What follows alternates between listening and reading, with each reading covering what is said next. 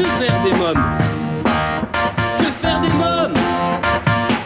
Que faire des mômes?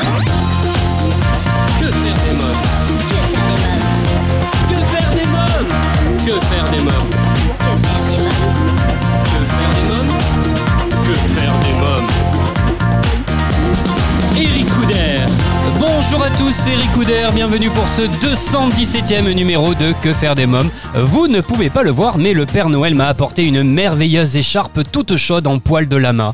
Avec le froid qu'il fait dehors, ça ne pouvait pas tomber mieux. Et vous Vous avez été gâté aussi? Alors pour mon voyage sur une autre planète, le Père Noël a été sympa. Il m'a dit que j'avais pas besoin d'attendre Noël pour le commander et qu'il suffisait de le vouloir très fort en fermant les yeux avant de m'endormir. Alors j'ai essayé.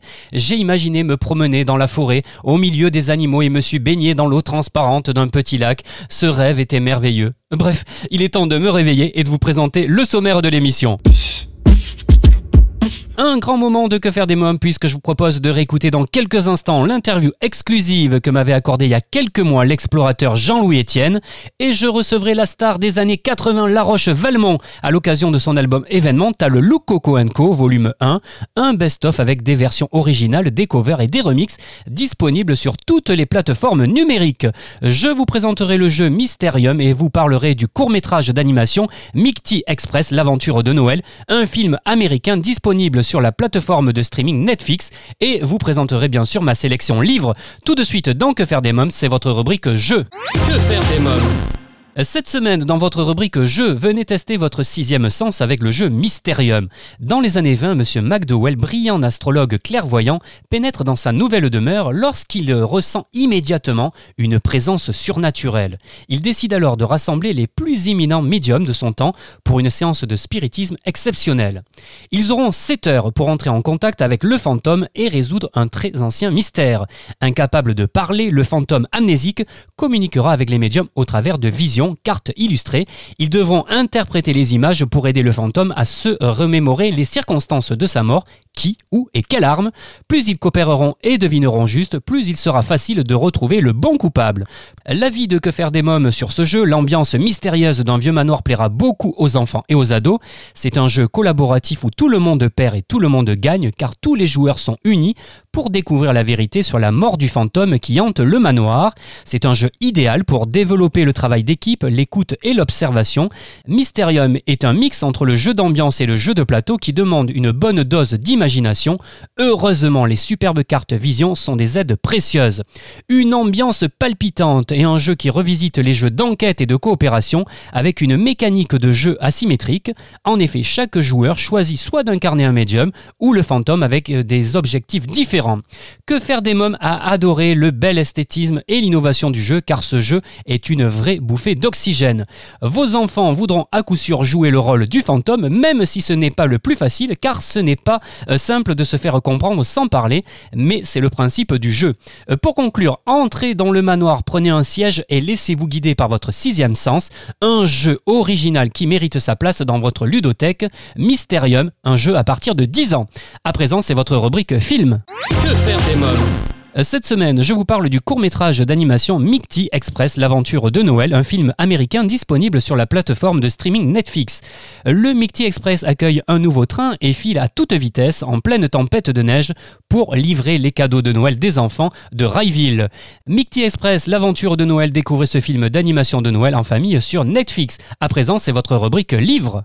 Que faire des J'ai sélectionné pour vous un magnifique ouvrage, Le grand livre de ma grossesse, sous la direction du professeur Bernard Edon et la coordination du docteur Nicolas Évrard, un livre unique qui réunit informations médicales et conseils de maman. Véritable mine d'informations concrètes et rassurantes, ce livre est le résultat de l'étroite collaboration entre l'expert du Collège national et gynécologue et obstétricien français et du groupe Au Féminin. Ils ont ainsi euh, compilé dans cet ouvrage leur savoir pour rendre accessible à toutes et vous permettre de vivre pleinement la merveilleuse aventure de votre grossesse. Le grand livre de ma grossesse, un livre indispensable pour les futures mamans pour bien préparer votre accouchement, un livre disponible aux éditions Erol. Vous écoutez Que faire des mômes, je vous propose à présent de revivre un des grands moments de Que faire des mômes en compagnie de l'explorateur Jean-Louis Etienne. Bonjour Jean-Louis Etienne. Bonjour. Alors vous êtes médecin spécialiste de nutrition et de biologie du sport, vous avez participé à de nombreuses expéditions en Himalaya, au Groenland, en Pentagonie, et vous êtes le premier homme à avoir atteint le pôle Nord en solitaire, euh, tirant vous-même votre traîneau pendant 63 jours. Alors parlez-moi de cette expédition au pôle Nord où en pleine nuit, vous vous réveillez en sursaut, vous étouffez, votre haleine à geler la glissière de votre sac de couchage. Ben oui, euh, on peut pas on peut pas mettre la tête dehors quand il fait moins 45 sous la tente. Donc on laisse un tout petit trou de respiration sur le sac de couchage, c'est-à-dire on ferme pas tout à fait la fermeture éclair. Et donc c'est évident quand on expire de l'air, alors, vous voyez, on expire de l'air qui est toujours saturé d'humidité. Et cet air, cette humidité est venue boucher le trou de respiration. Et donc, je, je me suis réveillé en train de m'étouffer. Je m'asphyxiais, donc j'avais mal à la tête. J'ai cherché la lampe et je me suis rendu compte qu'il y avait ce bloc de glace là. Donc j'ai cherché le briquet, mais le briquet il marchait pas parce que le briquet c'est du de l'air liquide, du, gaz liquide qui est dans le briquet et qui était gelé. Et donc il a fallu que je fasse dégeler le briquet dans le sous le sac de couchage, dans le creux de la main. Et puis dans le briquet c'est dégelé, mais il marchait pas. Ouais. Je comprenais pas pourquoi. Et puis à un moment donné, je commençais à m'étouffer. Donc avec la main chaude, j'ai passé le doigt à travers le petit bloc de glace. Ah, et tout d'un coup, ça m'a libéré. Je me suis mis à respirer. Mais j'avais, j'arrivais pas à ouvrir la fermeture. J'ai repris le briquet et là, le briquet a marché. Et pourquoi? Parce que le briquet, il était comme moi. Il était en train de s'asphyxier. Une flamme, ça a besoin d'oxygène. Et voilà. Et donc, avec la flamme, petit à petit, sans brûler la fermeture éclair ni le sac, j'ai fait fondre. C'est un exemple, si vous voulez, des difficultés qu'on peut rencontrer quand on fait une expédition. Euh, c'est toujours dans les petits détails que se mêle la complexité, vous voyez. Et la persévérance, elle, elle, elle se met à l'épreuve là, sur ces petits trucs. Après ça, j'étais en train de me dire, attends, je suis mal en manché, je vais pas y arriver. Et en fait, il faut traiter les choses une après l'autre. Et on progresse par seuil dans la vie. C'est-à-dire, là, j'ai appris quelque chose, vous voyez. Donc, j'ai appris, j'ai appris aussi de moi-même que tout d'un coup, j'étais en panique. Je me dis, attends, tu te calmes, parce qu'en panique, on va pas trouver la solution. Comment est-ce qu'on peut faire? Voilà. C'est un apprentissage permanent. Et c'est ça qui est intéressant. On progresse par seuil apprentissage progressif. Alors j'ai lu que vous mangiez des plaquettes de beurre, que vous aviez aussi uriné dans une bouteille pour vous réchauffer à un moment donné. Hein. Ben ça c'était une découverte.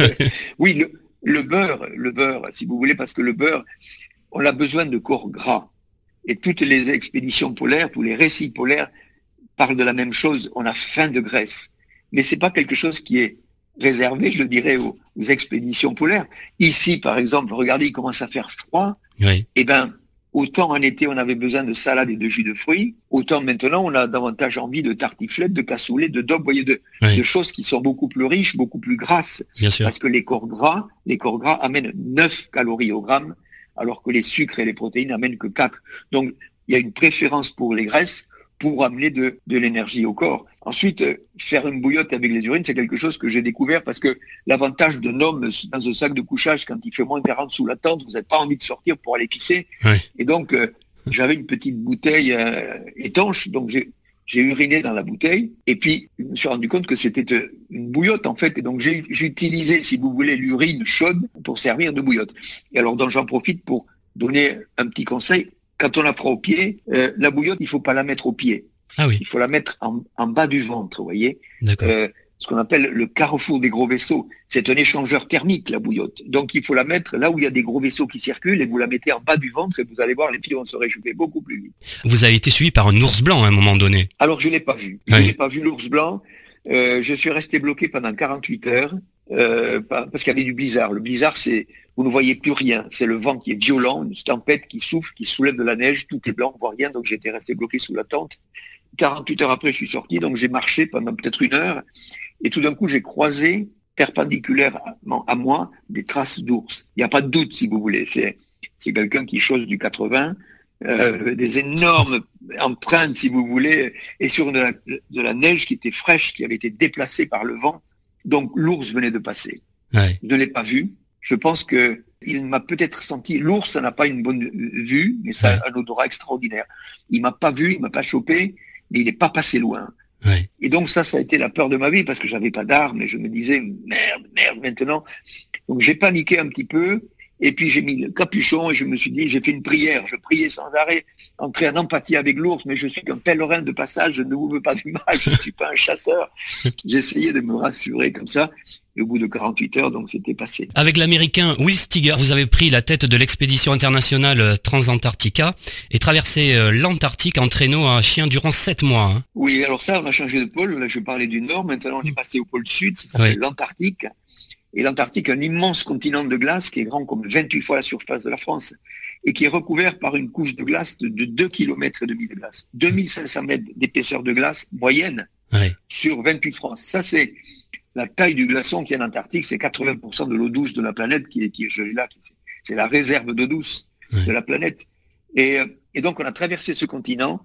Ce continent, il a un statut formidable euh, par le traité de l'Antarctique, qui dit que ce continent est une terre de science, une terre de paix. C'est-à-dire qu'il n'y a pas de frontières, il n'y a pas de possession. Et quand on est parti en 89, c'était la fin du traité de l'Antarctique. Et on avait en tête de, de promouvoir cette reconduction de ce magnifique traité. C'est le seul traité, si vous voulez, qui dit que une terre est une terre de paix, une terre de science, ouverte à la science, ouverte à tout le monde. Vous traversez l'Antarctique, il n'y a pas de, de, visa, il n'y a pas de, de, douane. Et donc, on voulait que ce statut soit reconduit. Donc, et on a participé à cette, euh, à cette information auprès du public. Et donc, on a fait ça en, expédition internationale avec euh, un Chinois de Chine populaire, un Russe qui était soviétique encore en 89, euh, un Anglais, un Américain, un Japonais et moi. Et c'était une expédition extraordinaire, ça a duré sept mois. Mais d'abord, on avait traversé le Groenland ensemble pour s'entraîner, deux mois d'expédition, et après la grande traversée de l'Antarctique de sept mois avec des chiens. C'est prodigieux, parce que euh, c'est là que je me suis rendu compte d'une chose, c'est qu'il fallait parler l'anglais. Et donc, je le dis à ceux qui nous écoutent, là, apprenez l'anglais. C'est un outil formidable. Alors, quand je dis apprenez l'anglais, les gens ils disent, oh, l'anglais. Mais je dis, non, mais l'anglais, c'est pas une langue. L'anglais, c'est un outil de travail. Vous multipliez par 50 vos chances de trouver du boulot.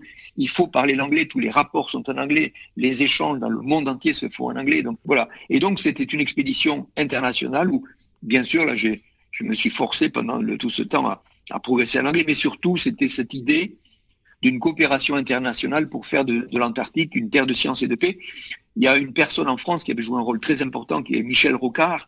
Michel Rocard, à ce moment-là, était Premier ministre et avait décidé, avec, avec d'autres hommes politiques, de, de, conduire ce traité, reconduire ce traité, parce que les discussions, c'était qu'est-ce qu'on fait avec les richesses de l'Antarctique? Ce n'était pas dans le traité. Et donc, il a dit, c'est trop tôt pour prendre une décision, on va faire moratoire, c'est-à-dire que un moratoire de 50 ans. C'est-à-dire pendant 50 ans, on n'en parle plus, et euh, donc, on a aidé à promouvoir ce traité. C'était, pour moi, c'était une ouverture sur le monde qui était géniale. C'est un souvenir inoubliable. Et on se voit toujours, ces six copains. Alors, pouvez-vous nous expliquer en quoi consistera cette nouvelle grande expédition euh, pour l'ARPOD, euh, dont le départ est prévu pour 2021 Oui, on va étudier l'océan qui est autour de l'Antarctique. Là, de nouveau, hein, l'hémisphère sud. Il y a un immense océan qui fait le tour de l'Antarctique. On appelle ça les 40e, 50e hurlants. Ce sont des zones très ventées, avec un courant qui unit les trois océans Atlantique, Indien et Pacifique. C'est loin, il y a peu de missions, à part l'été de temps en temps, et donc euh, cet océan, il reste encore méconnu. Et donc nous allons faire un navire vertical, c'est-à-dire qui descend à 80 mètres sous l'eau, qui a une, un tirant d'eau, c'est-à-dire euh, on n'habite pas sous l'eau, mais il descend à 80 mètres sous l'eau. Donc on va être pris dans des eaux stables et on va être emporté par le courant. Et donc ça va nous permettre d'étudier quatre choses. Son rôle sur le climat, parce que c'est ce qu'on appelle le principal puits de carbone océanique de la planète, donc le CO2 se dissout dans les eaux froides. Deuxièmement, euh, on va faire un inventaire de la faune par acoustique. On a 80 mètres sous l'eau, il y a le silence, on écoute, on fait un inventaire de faune. Et ensuite, euh, troisièmement, on va regarder l'impact de l'activité humaine sur cet océan, c'est-à-dire microplastiques, contaminants, est-ce que les activités humaines ont déjà pollué cet immense océan qui est très très loin de, nos activités? Ce sont les trois principales euh, recherches que nous allons faire. Très bien. Euh, Jean-Louis Etienne, est-ce que le, petit garçon du côté de Vielmur sur Agou, qui avait des rêves d'aventure, a réalisé tous ses rêves aujourd'hui? Vous savez, les rêves, quand on est sur le chemin de ces rêves, comme on peut dire, ils arrivent les uns après les autres. Et puis ils évoluent avec le temps, ils évoluent avec l'âge, ils évoluent avec les circonstances. Donc je suis sûr que je pourrais en avoir encore pendant un moment, mais Paul Arpod m'occupe beaucoup depuis huit ans. Et, euh, et donc ce, je, je, n'ai pas d'autres projets à l'heure actuelle. J'ai quand même deux frustrations, vous voyez. Ah oui. C'est pas 100%. Le rugby, j'ai adoré le rugby. J'ai junior B, junior A, puis j'ai eu des soucis de santé, j'ai dû arrêter. Ça a été vraiment une douleur d'arrêter ce sport que j'adorais. Et ensuite, la chirurgie. J'étais interne en chirurgie. La chirurgie me passionnait parce que c'était le, le lien entre la médecine et le travail manuel. Ouais. Et euh, le travail manuel reste mon activité principale, je dirais. J'aime les outils, j'aime la construction, je fais toujours des petites choses, des travaux. Euh, donc j'ai réalisé quand même une grande partie de mes rêves. Mais je leur dis à tous qui nous écoutent, suivez la voie de ce rêve, même si le chemin est difficile, parce que c'est c'est sur le chemin de ces rêves qu'on se réalise le mieux. Très bien. Bah, je vous remercie, Jean-Louis Etienne. Merci beaucoup. Avec plaisir. Euh, que faire des mômes continue, je reçois à présent La Roche Valmont. Bonjour La Roche Valmont. Bonjour, que faire Alors votre actualité, c'est un album T'as le Look Coco Co, un best-of regroupant 36 versions de T'as le Look Coco venant des quatre coins de la planète dans les styles les plus divers avec en bonus vos 45 tours des années 80 disponibles sur toutes les plateformes numériques.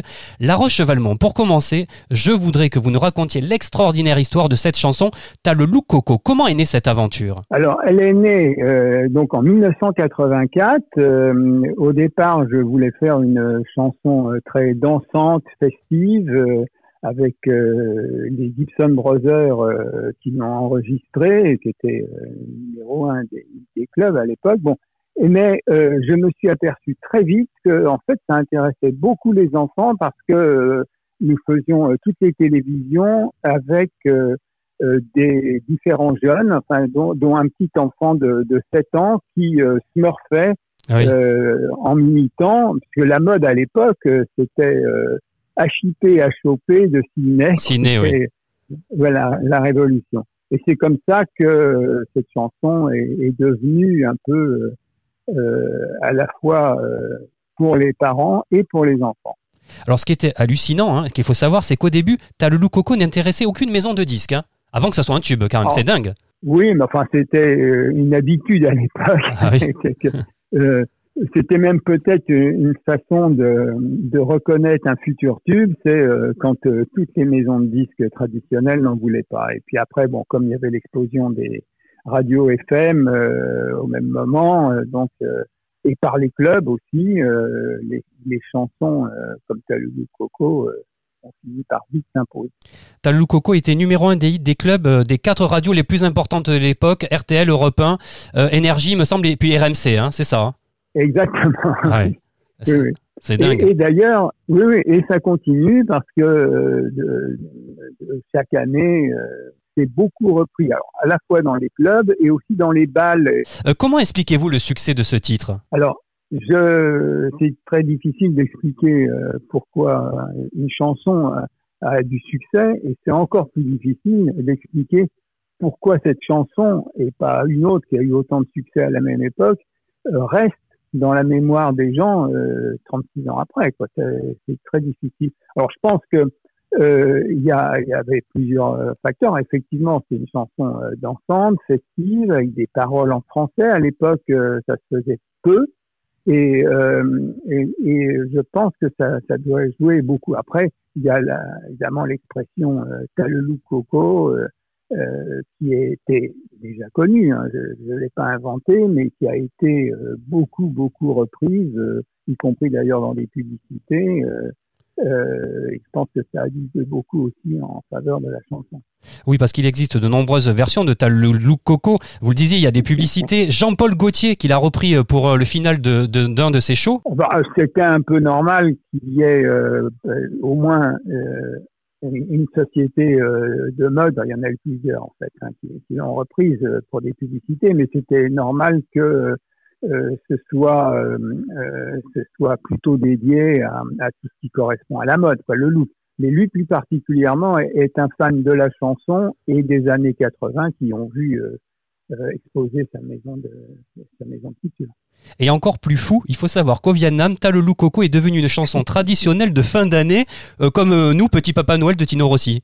Exactement, oui, oui, c'est- très bizarre. Alors effectivement, chaque année, il y a des plusieurs chanteurs qui reprennent euh, cette chanson. Alors dans, tous les styles et maintenant euh, avec la mode euh, électro ou funky euh, disco euh, remix, c'est très très euh, moderne. Enfin, c'est des sortes de de boys band d'école pour apprendre aussi à danser à la manière euh, plus ou moins traditionnelle mélangée avec euh, avec euh, les derniers rythmes à la mode. Il y a des artistes également qui ont repris la chanson comme Sloan et Richard Sanderson. Richard Sanderson qui d'abord, il me semble, a composé la musique, c'est ça? Exactement, il a coécrit la, musique et euh, il la chante euh, en concert depuis 5 ou 6 ans avec Sloan et euh, il a eu envie de, la reprendre. Alors ils ont fait une version qui est, qui est très amusante avec un clip qui est euh, complètement délirant et la version c'est version déjantée 2020 et c'est vraiment. euh, Alors je voudrais que vous me parliez également de cette tournée, la tournée des années 80, parce que là aussi, euh, je sais que vous êtes une véritable star quand vous arrivez sur scène. Hein Oh, on peut dire que je Ah. suis euh, plus plus une star que qu'une star euh, qu'une autre des enfin, parmi les, les 20 chanteurs qui sont euh, qui sont sur cette tournée Star 80. Alors, en fait, nous on a une formule, c'est pas nous qui sommes les stars, c'est plutôt les chansons, euh, parce que nous sommes beaucoup moins connus euh, personnellement en tant qu'artistes que comme interprète euh, d'un ou plusieurs tubes. Et là, effectivement, bon, moi, ce qui se passe, c'est que comme d'ailleurs l'ensemble des chansons, elles sont chorégraphiées avec beaucoup de costumes, avec beaucoup de, de danse, et, évidemment, euh, Coco euh, euh, se prête euh, beaucoup aux costumes et au déguisement, et beaucoup de gens viennent d'ailleurs sur la tournée ha- habillés et évidemment déguisés avec des lunettes jaunes fluo comme moi, etc.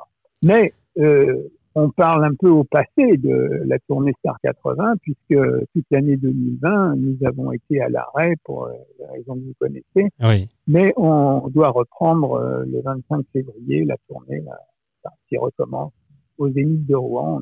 Toujours la même envie de faire la fête et de, de nous retrouver euh, en famille avec euh, à la fois plusieurs générations, des gens qui ont euh, connu euh, Coco euh, dans leur jeunesse, d'autres qui, qui l'ont connu à travers leurs parents. Alors en fait, euh, euh, Lucky, euh, donc c'est Lucky Dance Party, euh, est le, le, présentateur de la tournée Star 80. C'est comme ça que, que, que, que l'on s'est connu et c'est comme ça surtout qu'il a vu à quel point le, le public aimait euh, danser et, et, et chanter euh, sur Talelu Coco avec une chorégraphie très précise, puisque moi, en fait, je mime la chanson, et t'as pas 100 balles, t'as les mains moites, etc. Et donc, euh, le public fait les mêmes gestes que moi, et ça, ça lui a donné l'idée euh, de, de reprendre euh, pendant son, sa chaîne, il a une chaîne YouTube, Lucky Dance Party, Oui. euh, tous les samedis euh, à 18h, il, il, apprend à danser en cinq minutes euh, les chorégraphies des tubes euh, et euh, donc euh, il, il a fait une, euh, une émission spéciale pour Kalelu Coco et les, les mômes ont enregistré et chanté avec lui euh, un Lucky Dance Party Remix qui est sur l'album Kalelu Coco Co. Euh, je voudrais qu'on parle un peu de vous. Alors maintenant, on a beaucoup parlé de la chanson, parce que comment euh, vous est venue cette envie de faire de la musique? Parce que votre premier métier, c'est l'édition.